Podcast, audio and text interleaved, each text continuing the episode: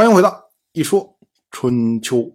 鲁国第十九任国君鲁腿进入在位执政第二年，晋国的国君晋夷高要杀赵盾，那赵盾呢就没有办法在绛都立足啊，于是呢他就打算流亡。可是呢他还没有走过温地，晋国内部又发生问题了。到了本年的九月二十六，晋国的大夫赵川在桃园杀死了晋夷高，然后呢召赵盾回绛都。这时候啊，晋国的太史叫做董狐，他呢在晋史上面记录这件事情为赵盾弑其君，并且呢拿着这条记录在晋国的朝堂之上展示。这下赵盾可受不了了。赵盾说：“这这不是这样的呀！我流亡在外，怎么能是我杀死的国君呢？”结果董狐回答说：“啊，您赵盾作为正卿，您说您流亡，但是您没有走出国境。您回来之后呢，您又没有讨伐弑君者，那不是您弑君。”还能有谁呀？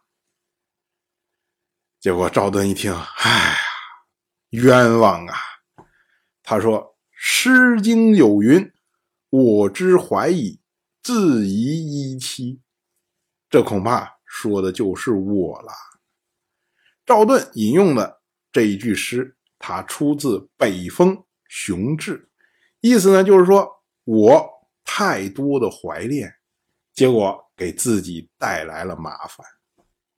赵盾想说的就是说啊，我之所以走得慢，没有走出晋国，是因为我怀念这一片土地呀，不舍得走啊。但是呢，现在这成了我的罪过。后世孔子评价这件事情，他说啊，董狐真是古之良史啊，即使。不为赵盾引罪，赵盾呢是古之良大夫啊，因为史官的记录而担负恶名。孔子还为赵盾惋惜，他说：“如果赵盾当时能够越过边境的话，恐怕就不会有他弑君的记录了。”孔子认为说，如果赵盾能够。走出边界，哎，他可能就免罪了。真的是这样吗？我们说是有可能的，因为赵盾他走出边境之后，他的身份就从晋国的执政大夫变成了晋国的流亡大夫。那么赵川在国内发动政变，杀死晋夷高，紧接着呢，要处理后事的人。可能就是晋国其他的大夫，那这个大夫呢，他就会要决定说赵川到底是应该负责还是应该免罪。那这一切呢，都跟赵盾就没有关系了。那自然呢，也就不会有赵盾弑其君这样的记录。但是结果呢，是赵盾以后就从晋国淡出了，甚至赵氏可能从晋国就淡出了。当然，对于孔子来说呢，孔子认为说弑君的这个罪名比你的爵位要更重要，所以呢，他会为赵盾去惋惜。春秋记录这件事情为晋赵盾弑其君夷高。我们之前讲过，春秋记录弑君这样的事情，写谁的名就是谁的错。如果说赵盾的错，那就应该说晋赵盾弑其君；如果是晋夷高的错，就应该说晋人弑其君夷高。可是如今呢，哎，俩名都写上，写成了晋赵盾弑其君夷高。那么呢，就说两者皆失啊，因为赵盾就像董狐所说的那样。他无论如何，最终回来之后没有处理弑君者，这个必然让人怀疑，是不是由你来主使的？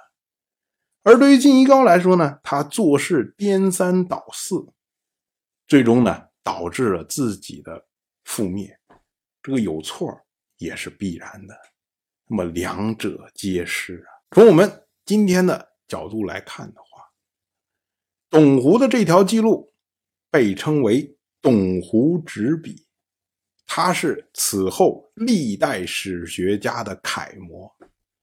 而赵盾在他主政之下，竟然允许这样的记录存在。我们要说啊，赵盾的胸怀也是值得赞赏的。当然了，赵盾允许这个记录存在，还有另外的原因，我们这里不展开，以后呢会在讲史官的时候一起来讲。当然，我就这么一说，您。